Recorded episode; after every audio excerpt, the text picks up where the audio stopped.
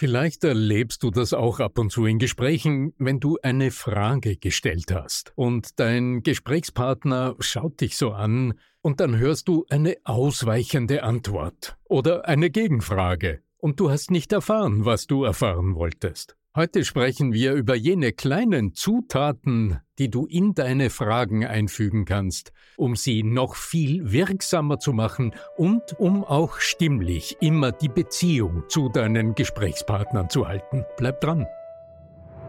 Der Ton macht die Musik.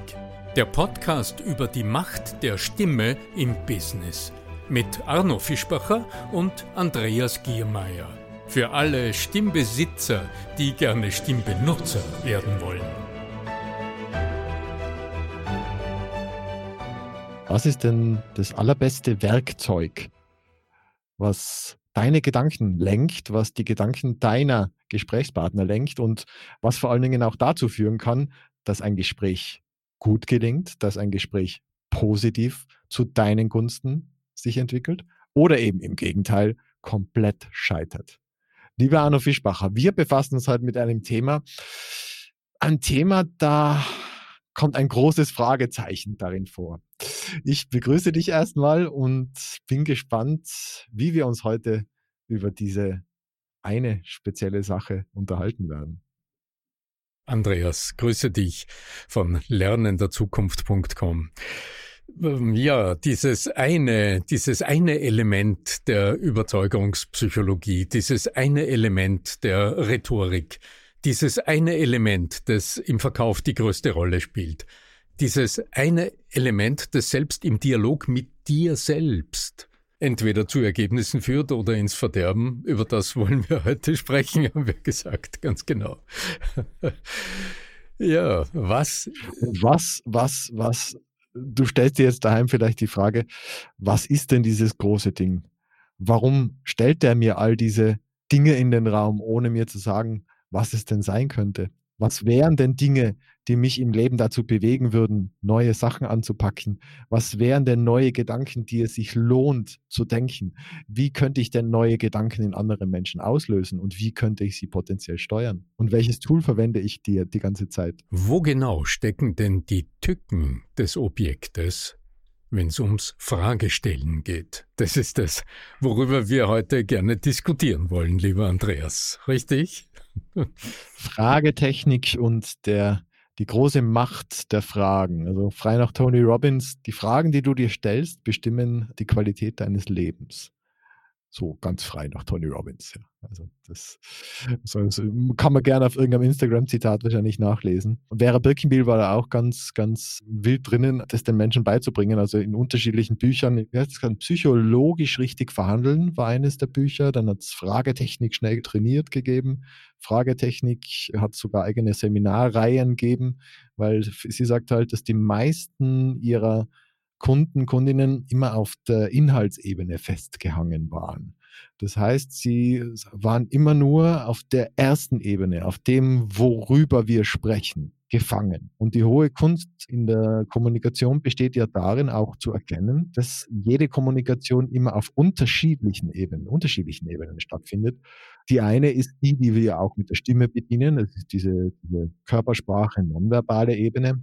Eine weitere ist die Inhaltsebene und dazu kommt aber auch, und das ist vielleicht auch eine sehr, sehr wichtige, insbesondere wenn es um Struktur, um, um Strategie eben auch geht, die strategische Ebene, die Metaebene, wie sie auch bezeichnet wird. Ja, also Watzlawick ist ja auch sehr bekannt da, dafür geworden oder Gregory Bateson, also diese unterschiedlichen großen Denker, die sich da mit dem Modell äh, befasst haben. Und die Metaebene, also diese strategische Ebene, da denken wir drüber nach, was wir denn oder erreichen wollen. Ja? Und dahingehend kann man natürlich dann ganz anders auch agieren und eben nicht nur Opfer sein und eben nur reagieren. Das ist die hohe Kunst dann auch, also nicht nur der, als Führungskraft, sondern im Prinzip in allen Gesprächen. Weil ob du jetzt nur der Passive bist, der immer als Opfer in Anführungszeichen reagieren kann oder proaktiv nach vorne gehst und, und strategisch klug die Fragen einsetzt, um das äh, auszulösen, diese Bilder in den Kopf deines Kunden, deiner Gegenüber zu zaubern, die du haben möchtest, dann glaube ich, bist du ganz, bist du ganz gut unterwegs. Was meinst du? Ich habe mich ja speziell am Anfang, als ich begonnen hatte, mich mit Training, mit Coaching auseinanderzusetzen, da habe ich immer zu mir gesagt, okay, Fischbacher, du bist zuständig für die Tonalität, du bist für die Stimme zuständig, kümmere dich darum, dass die Leute wissen, wie sie mit ihrer Stimme umgehen, wie sie sich selbst wahrnehmen, wie, wie sie mit einer kraftvollen, mit einer vollen, mit einer klangvollen Stimme auch die anderen Menschen erreichen und so weiter. Ja, und relativ rasch habe ich bemerkt, dass die Auseinandersetzung mit der Tonalität selbst auch ein Holzweg sein kann, wie das in der Holzwirtschaft so heißt. Ja? Also ein Weg, der ins Nichts führt, der irgendwo endet. Also der nicht auf die andere Seite führt, der nicht wirklich zum Ergebnis führt. Denn in, in der klassischen Auseinandersetzung über die Stimme und über die Wirkung der Stimme wird gerne übersehen, in welch großem Ausmaß die Formulierungen, die du wählst, also die Art der Sprache, deine Wortwahl, die Art, wie du formulierst, in welch ungeahntem Ausmaß das auf die Tonalität wirkt. Wenn du nochmal zurückgehst zu diesem Stimmtrainingsthema, klar, natürlich, da muss man mal verstanden haben, wie man sitzt, wenn man spricht, zum Beispiel, wenn es um was Wichtiges geht.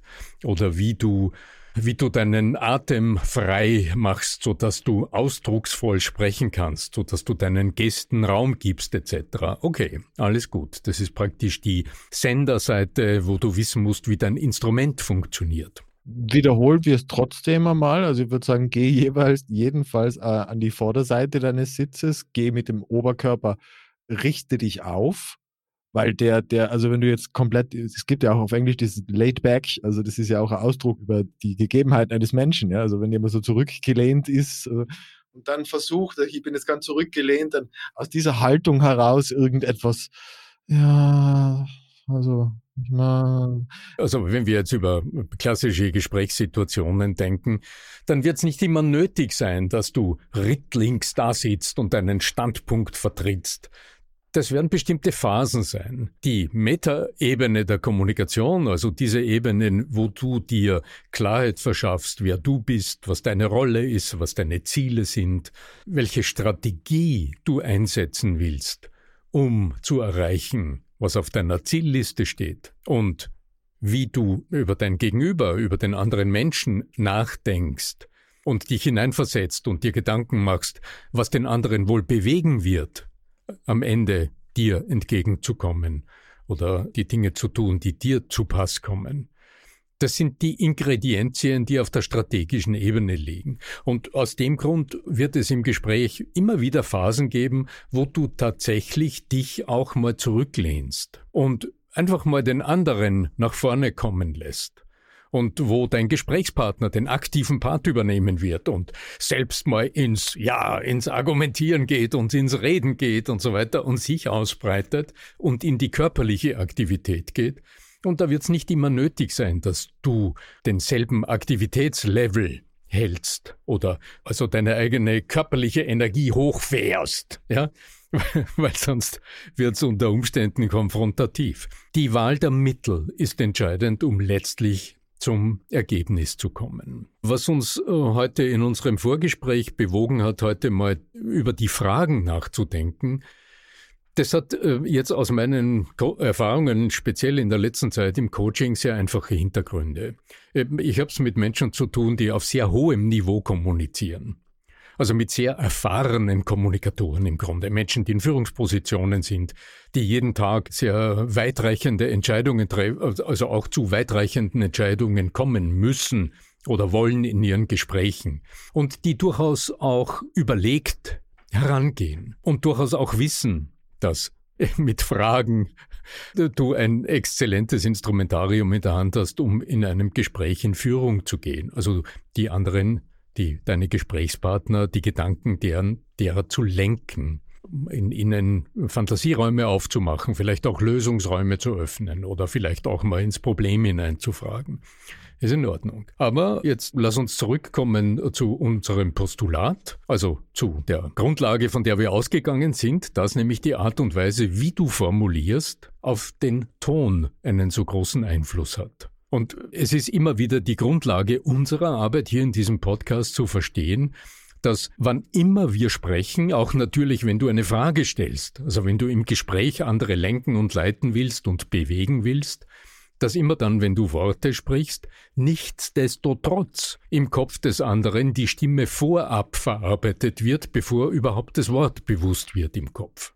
Der Ton macht immer die Musik, auch wenn wir uns über Rhetorik unterhalten. Vielleicht mit einem praktischen Gegenbeispiel begonnen. Ich habe es manchmal ja mit so Extremsituationen zu tun in der Kommunikation.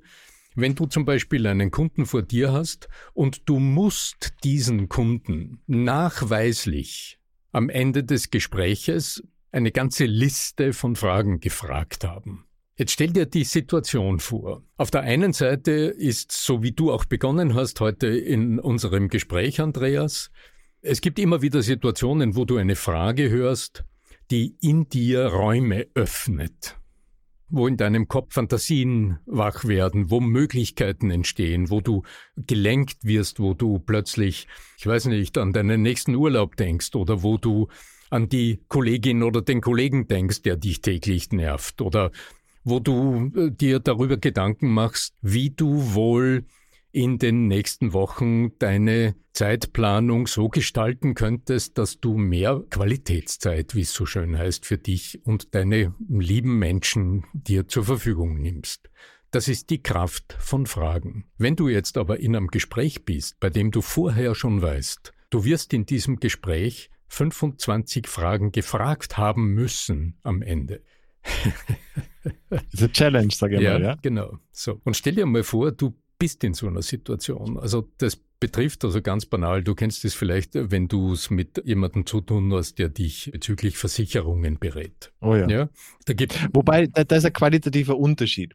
Äh, darf das darf ich kurz, weil es ist schon ein Unterschied, ob ich in einem Gespräch, wo es darum geht, dass ich jemandem gerne Informationen gebe, damit er mir dann in Folge das bessere Produkt an die Hand geben kann oder ob das jetzt anderes Gespräch. Also verstehst du, es, es, es, kommt immer auf die Intention auch an, die vom Gegenüber geäußert wird. Und da sind wir wieder bei der Grundlage von dem, was dein äh, Stimmtraining ja von anderen unterscheidet, dass es schon am Ende viel um Mindset auch geht. Ja, ich gebe da hundertprozentig recht. Also äh, in welcher Situation dein Gesprächspartner ist in so einer Situation und was der von dir erwartet, spielt eine große Rolle. Weil ich, ich kenne ja auch manche Fragerituale, in Anführungszeichen, wenn jetzt, ah, es gibt ja, mag das das Wort fast in den Mund nehmen, aber es gibt ja manche Menschen, sagen wir so, die relativ aktiv im Network Marketing sind, die dann irgendwelche Fragerituale auswendig gelernt haben und die dir dann ganz garantiert ihre Vitamintabletten oder ihre Kosmetik oder ihre was auch immer das tolle Produkt ist, das nur in ihrem exklusiven Multilevel-Marketing ist.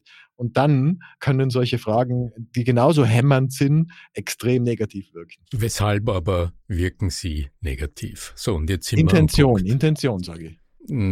Ja, Intention in welcher Hinsicht? Das hat, also ich meine, die menschliche Äußerung hat ja immer mit allem zu tun. ich meine, die Absicht in einem Businessgespräch haben immer beide Menschen Absichten. Also das können wir mal als gegeben voraussetzen. Also, in meine, jedem muss die Grund, meine, wir sind jetzt natürlich an einem anderen Punkt. Ich sage, es muss einmal die Grundlage gelegt sein, dass ich dir überhaupt zuhören will und dass es überhaupt was ist, was ich haben will. Bei der Versicherung, wenn du das Beispiel nimmst, dann ist es ja in der Regel so, dass ich dann, dass ich nach irgendwas suche, was mich absichert. Bei irgendeinem Produkt, es, von dem ich gar nicht weiß, dass es das gibt, dann ist es vielleicht schwieriger. Äh, Andreas, aber selbst im Versicherungsfalle, stell dir mal vor, du hast ein Gespräch vereinbart, weil dir dein Berater sagt, es wäre an der Zeit, wieder einmal über die Versicherungen zu sprechen. Wie groß ist dann dein Anliegen? Also ich kann da schon sagen, wie dein Anliegen sein wird. Also meine Vermutung, dein Anliegen wird wahrscheinlich sein, nicht mehr Geld ausgeben, keinesfalls eine neue Versicherung abschließen. mit solchen Anliegen wirst du in so ein Gespräch gehen. Du wirst also mit Vorbehalten und mit einer gewissen inneren Reserviertheit in ein Gespräch gehen. Und jeder Interessent, zum Beispiel im Network Marketing, geht mit derselben Reserviertheit in diese Gespräche. Niemand geht mit einer offenen Können Begeisterung. Auch im Privatbereich übertragen, wenn es dann um, um, um ein Date oder so geht. Ja, also das ist genau das Gleiche. Das gilt auch in jedem Meeting. Das gilt in jedem Business-Meeting, wo sich zwei Menschen treffen. Der Kunde weiß, dass der andere eine Agenda hat. Und der auf der verkaufenden Seite, nennen wir es mal so, also es muss ja nicht immer um Verkauf gehen, aber der, der etwas will. Auf der anderen Seite, der, hat, der weiß auch, dass sein Gesprächspartner irgendwie mit einer gewissen Reserviertheit ins Gespräch hineingeht. Das ist Usus, das ist der Alltag. Und die, die Frage, Frage, ist, wie kann ich jetzt damit umgehen? Ja? So, die Frage ist, lass uns die Frage gleich präzisieren. Mhm. Wie kann ich damit umgehen, wäre eine klassische offene Frage. Diese ja, klassische, ja offen. Genau. Aber diese klassische offene Frage zum Beispiel, die bewirkt jetzt in mir, also wenn diese Frage in meinem Gehirn eingeloggt wird, ja, ich könnte jetzt vier Vorgaben machen, entweder Antwort A oder B oder C oder D, aber dann würde ich dich ja in deiner Kreativität einschränken. ja, ja, ja. ja. ja, ja, danke, dass du mir die, ich nehme das nur als praktisches ja, Beispiel. Das hat ja, du, du fragst lösungsorientiert, das ist ja auch in Ordnung, ja. Aber einfache, offene Fragen blockieren im normalen Gesprächsalltag sehr oft den nächsten Schritt im Gespräch. Und mein Anliegen heute ist ja, auf ein paar Fallen hinzuweisen, für all die von euch da draußen, die ihr zuhört, die ihr schon zu den Profis sozusagen gehört und die ihr wisst, wie wirkungsvoll Fragen sind, um ein Gespräch zu lenken und zu steuern. Wenn du zu denen gehörst und weißt, du gehst jetzt in ein Gespräch und du überlegst dir auch Fragen, die du stellen willst, dann sage ich, okay, dann bist du hier richtig, dann horch mal hin, weil dann kriegst du heute vielleicht ein paar ein paar Achtungszeichen mitgeliefert, ein paar Dinge, auf die du achten könntest. Weshalb eigentlich sind Fragen so wirksam? Das ist eine offene Frage. Gell? Jetzt müssen wir ein bisschen feinfühlig vorgehen. Was tun offene Fragen in unserem Gehirn? Die legen praktisch einen Hebel um. Wenn du eine Frage hörst, ganz egal, was das für eine Frage ist, ob es eine offene oder eine geschlossene Frage ist, jedenfalls, wenn es eine Frage ist, dann reagiert unser Gehirn mit einem Moduswechsel. Also in unserem Gehirn wird praktisch äh, der Antwortmodus eingeschaltet. Es geht auf die transderivationale Suche. Ich glaube, das ist das Fachwort dazu. Sag das Wort bitte noch einmal, Andreas. Es ist Transderivational. Transderivational. Also das Gehirn schaltet in meiner Welt das, Ge also die Frage schaltet das Gehirn Google im Gegenüber ein, die Suchmaschine. Jetzt ist praktisch die Suchmaschine aktiviert und geht auf die Suche nach einer Antwort.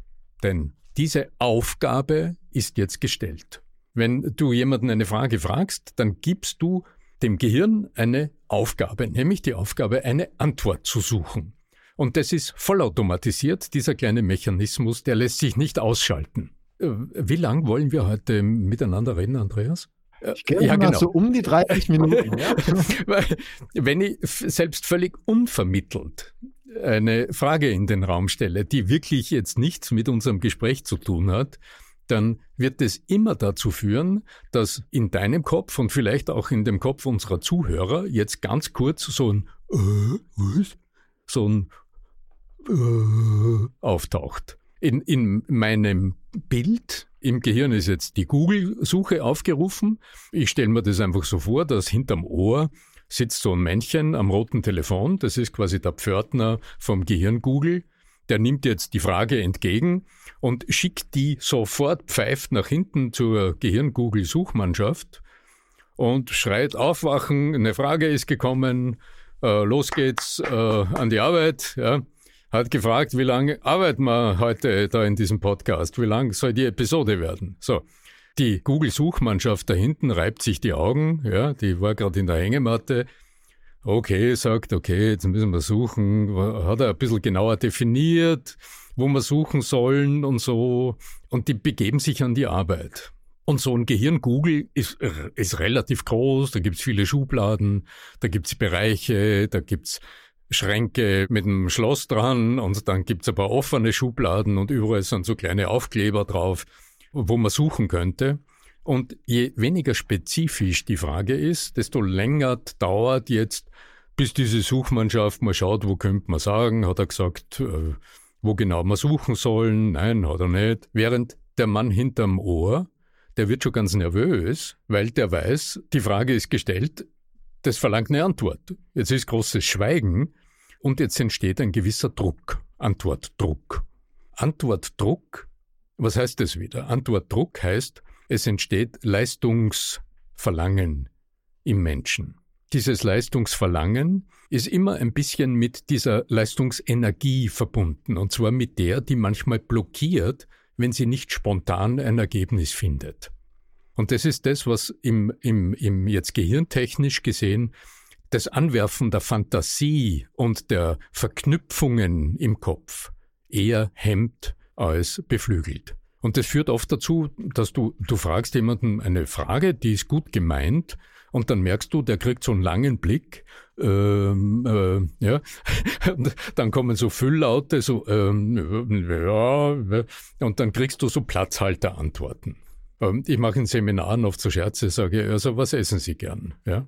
Und dann schauen die lang und merken, ha, sie müssen jetzt was sagen, und dann kommen Platzhalterantworten. Und je nachdem, wo man dann gerade ist, hörst du wahrscheinlich als erster äh, Pasta, Pizza, manchmal hörst du Schnitzel, also quasi so die üblichen Verdächtigen. Auf welche Frage? Also auf die Frage, was isst du gerne? Was Ach, essen was Sie gerne? Isst du? Ja? Ich verstanden, was isst du? Deswegen, was bist du? Also Essen. Also, sorry. Ja, ja. S, ja, sorry, ja. Was bist du? Was, was bist du? essen Schokolade? Sie gerne? Was essen Sie gerne? Ja, genau. Ja. ja? Mhm. So. Und das Gehirn Google fragt sich natürlich, naja, wo soll man suchen? Beim Frühstück, beim Mittagessen, beim Abendessen fragt er mich als Naschkatze, geht es um regionale Küche, geht es um Vorlieben, um was geht es eigentlich? Also ja? mir geht es um Spezifizieren, oder? Wenn man jetzt schaut, was sind Lösungsansätze, ja. dann ist Minute der erste, 25, deswegen frage ich, ja. dann ist der erste ja. ganz banale Lösungsansatz das Spezifizieren der Frage. Mhm. Das sind kleine Wörtchen, da sagst du nicht, was isst du gerne, sondern dann isst du, was isst du. Welche scharfen Speisen sind dir die liebsten?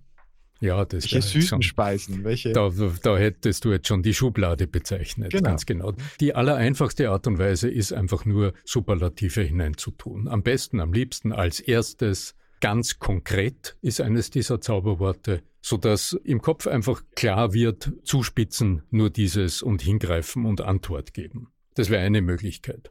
Etwas, was in Gesprächen große Wirkung hat, ist auch das Erlaubnisgebersystem.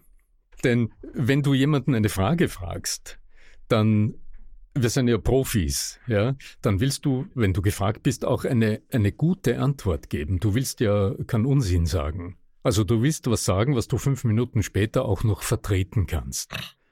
Und speziell im Business-Kontext ist das haarig. Drum kneifen Menschen oft aus. Du fragst eine Frage und du kriegst so eine Antwort, du weißt schon, ja, so eine politische Antwort. Wollte ich gerade sagen, es braucht man sich nur jeden Tag auf irgendwelchen mhm. politischen mhm. Pressekonferenzen die QA-Geschichten anschauen. Also es gibt ja zum Beispiel in Phoenix häufig diese im Bundestag, die Übertragungen da kann man sehen, was die Fragen gestellt dann oft selten mit den Antworten zu tun haben oder eben nicht. Ja, ja wobei, wobei natürlich Pressesituationen nochmal eine ganz andere Nummer sind. Reden wir über Gespräche, also wo wirklich auch eine Atmosphäre bereits hergestellt ist, wo eine offene Antwort grundsätzlich möglich ist. Der Erlaubnisgeber, das wären so Wörtchen wie ganz spontan. Wenn es ums Essen geht, was, was ist denn das, was du spontan gesagt am allerliebsten isst. Weil das habe ich nämlich tatsächlich bei dir schon gehört. Ich bin da immer wieder und habe mich dabei selber ertappt, dass mich das in meinem Kopf, da ist irgendwas, irgendwas, irgendein Schalter hast du da umgelegt. Also ich mit dem ganz spontan. Das sagen wir noch ein paar Mal. Ja, ja ganz, äh, ganz spontan ein Äquivalent wäre so aus, aus dem Bauch heraus. Mhm. Im Grunde, der psychologische Mechanismus dahinter ist im Grunde, dass du suggerierst, du darfst es jetzt einfach unscharf sagen. Es ist die Erlaubnis im Raum, dass du fünf Minuten später dich korrigieren darfst. Sehr klug. Also ohne Gesichtsverlust einmal brainstorming-mäßig eine Idee von dir gibst. Sehr klug, sehr klug. Und nur auf die offene Frage hin, gibt es zu starke Filter im Kopf durch den inneren Kritiker? Denn wenn ich dir, Andreas, eine Frage stelle, dann willst du ja, natürlich, du willst eine Antwort geben, die auch in, in meinen Augen dich gut dastehen lässt. Also du willst ja keine Blößen geben. Im Brainstorming ist aber dieses kognitive, ununterbrochene Kritisieren und Ausfiltern von Lösungsansätzen höchst hinderlich. Weil oft entstehen kleine Ketten an Lösung, also von Lösungsansätzen dadurch, dass einer spontan einfach irgendeinen Unsinn sagt, der ihm gerade einfällt. Irgendwas, was einem gerade auf der Zunge liegt. Und der andere, der nächste, greift es auf und macht aus dem dann tatsächlich den, den äh, unfassbar intelligenten Vorschlag. Einfach nur, weil im Kopf Verknüpfungen möglich sind. Zuspitzen, Punkt, ja. Zuspitzen, Erlaubnisgeber. Die dritte Variante, die ich als sehr einfache Möglichkeit empfehle, ist auch den Blickwinkel zu definieren. Wenn du, lieber Andreas, jetzt gerade mit dem Auto Probe gefahren bist, für das du dich interessiert hast, da ein paar Runden gedreht hast, was ist denn aus deinem, aus deiner Erfahrung als, als sportlicher Mensch, was muss denn aus deiner Erfahrung als, als Sportler, Wintersportler, was muss denn so ein Kofferraum auf alle Fälle, auf alle Fälle leisten? Wenn ich dich so frage, dann kann ich eine Minute später sagen, Andreas, äh, wenn du jetzt gerade Probe gefahren bist, einmal kurz das Gas getestet hast, wenn du dir den Kofferraum so anschaust, was muss denn aus deiner Idee als Familienmensch jetzt vielleicht auch ein bisschen in die Zukunft gedacht? Was muss denn der Kofferraum auf alle Fälle können, damit du auch noch in fünf Jahren sagen kannst, boah, ein gutes Auto, und das erfüllt mir selbst dann noch äh, meine Anforderungen und die der Familie. Das war jetzt so lang, das ja. war ganz hypnotisch schon. Dann, dann habe ich du ein bisschen konstruieren. Wo soll ich unterschreiben? Aber dann im, im Grunde habe ich dir immer dieselbe Frage nach der Qualität des Kofferraums mhm. gestellt, mhm. Aber ich habe einen Blickwinkel verändert. Und das funktioniert genauso auch, wenn ich deine Rolle definiere, aus ähm, ihrer Erfahrung lieber Gesprächspartner, als aus Ihrer Erfahrung als äh, Geschäftsführer. Oder aus Ihrer Erfahrung mit dem Einkauf von größeren Mengen solcher, solcher Güter. Oder aus, ja, aus Ihrer Erfahrung mit diesem Medium, aus Ihrer Erfahrung so und so. Und hier steckt noch eine kleine Belohnung sogar drinnen, weil du den anderen ja im Grunde auch lobst für etwas, was zusätzlich äh, beziehungsbildend wirkt und wiederum aber auch dieselbe Frage mehrmals möglich macht, aus unterschiedlichen Blickwinkeln heraus und wieder den sehr, sehr erwünschten psychologischen Effekt hat, dass der innere Kritiker, also der kritische Verstand des Gesprächspartners, der ja immer mit aufpasst, welche Agenda hat der andere und worauf lasse ich mich ein etc., für kurze Zeit wieder in die Karibik geschickt wird, auf Urlaub gewissermaßen, dadurch die suggestive Wirkung der Frage noch einmal verstärkt wird. Über all dem allerdings, aber darüber haben wir in unserem Podcast, ja denke ich wirklich schon verhältnismäßig oft gesprochen, über allem allerdings steht die Regel, wann immer du eine Frage stellst, setze eine Suggestion davor. Hol die Menschen immer vorher in ihren Lebensumständen ab bevor du eine Frage stellst. Und damit befassen wir uns in der nächsten Episode. So ist es, genau. mein Lieber, ich bedanke mich ganz herzlich. Wir haben heute von dir mitbekommen drei Wege, wie wir bessere Fragen stellen können. Und einen vierten haben wir noch angeteasert. Also es könnte sein, dass da jetzt eine weitere Folge folgen wird, wo es noch einmal um Fragen geht. Denn ich denke, dass das ein Thema ist, das vielleicht eins der wichtigsten ist, generell in der Kommunikation. Mhm. Genau. Bevor ich jetzt auf dem Hier ist das Ende der Episode Knopf klicke, will ich äh, dich, wenn du jetzt zuhörst, einfach nochmal fragen, wenn du jetzt zugehört hast in den letzten Minuten, was ist denn dieser eine kleine Fragezusatz, dieser eine kleine Frage-Turbo, den du dir heute mitnimmst und den du in deinen nächsten Gesprächen schon mal ausprobieren willst? In diesem Sinne, möge die Macht der Fragen und natürlich die Macht der Stimme mit dir sein. Dein Arno Fischbacher.